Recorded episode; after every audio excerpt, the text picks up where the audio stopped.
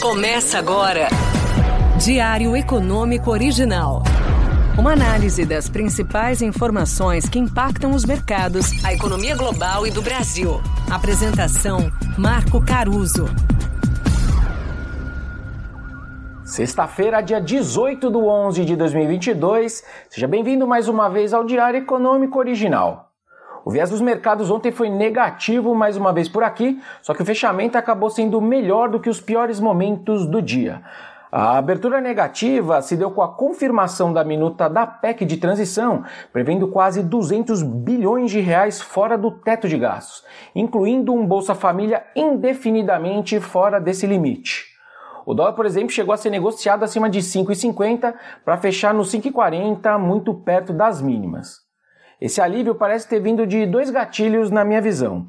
A principal para mim foi a fala do Aloísio Mercadante, que está lá no grupo de transição, sugerindo revisões nos subsídios concedidos pelo governo federal e também discussões sobre cortes de despesas. Para a gente ter uma ideia, só de subsídio são mais de 300 bilhões de reais que a União deixa de receber por ano. Obviamente que no final do dia tem que combinar com os grupos de interesse e os seus representantes no parlamento para se mexer nesse vespeiro, mas dá para a gente ver que é um mar grande para a gente pescar. A outra notícia foi a renúncia da equipe de transição do Guido Mantega, o nosso ministro da Fazenda mais longevo da história. Sua atuação na parte econômica não parecia tão expressiva para o mercado melhorar, mas enfim, talvez as feridas da nova matriz econômica ainda não tenham cicatrizado nos investidores que não têm memória curta. Os juros futuros, que saltaram mais de 60 pontos na máxima de ontem, voltaram ali para o 0 a 0 na ponta curta da curva né, de juros e com pioras mais moderadas no restante dela. E aí no fechamento o mercado passou a embutir uma Selic batendo pouco menos de 14,50 ainda no primeiro trimestre do ano que vem. Eu bati um papo sobre isso com o valor econômico ontem. Para mim, o tamanho da deterioração das expectativas de inflação teria que ser muito grande, e principalmente para 2024, para o nosso BC ter de subir os juros já nas primeiras reuniões do ano. Para 2023, vale ter claro que boa parte do que está na proposta do novo governo também já estava nas promessas do presidente Jair Bolsonaro. Meu ponto é que o impulso fiscal extra não deveria ser tão grande na cabeça dos analistas.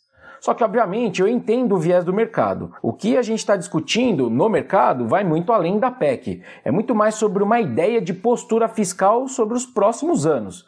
Porque se se está gastando energia para entregar um déficit logo na largada de um novo governo, quando teoricamente se faria um arroxo, acaba então ficando aquela pergunta: o que será de 2024 em diante se na largada eles já estão pensando assim?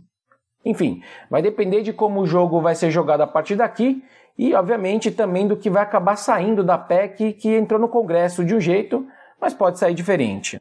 Bom, mas fora as questões brasileiras, o externo voltou a soprar ventos negativos ontem. As bolsas caíram depois que o presidente do Fed de St. Louis, o James Bullard, aumentou o tom e disse que eles deveriam aumentar os juros para pelo menos 5, 5,25%.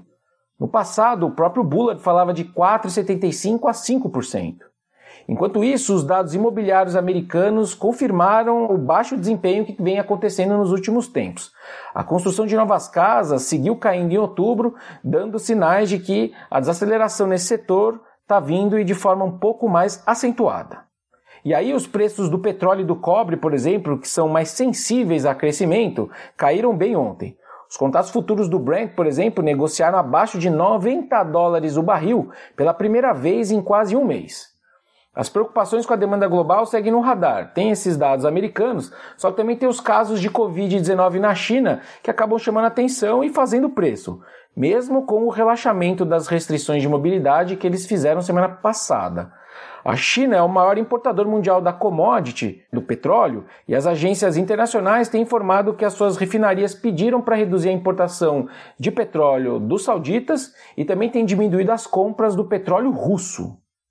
Bom, e para terminar então com uma esperança, em entrevista exclusiva à jornalista Mira Leitão do Globo, o Alckmin citou o foco na reforma tributária e usando os projetos que já estão tramitando no Congresso. Relembrando, tem duas, né, uma em cada casa, sendo que uma delas é de autoria do economista Bernard Api, que tem bom trânsito no PT.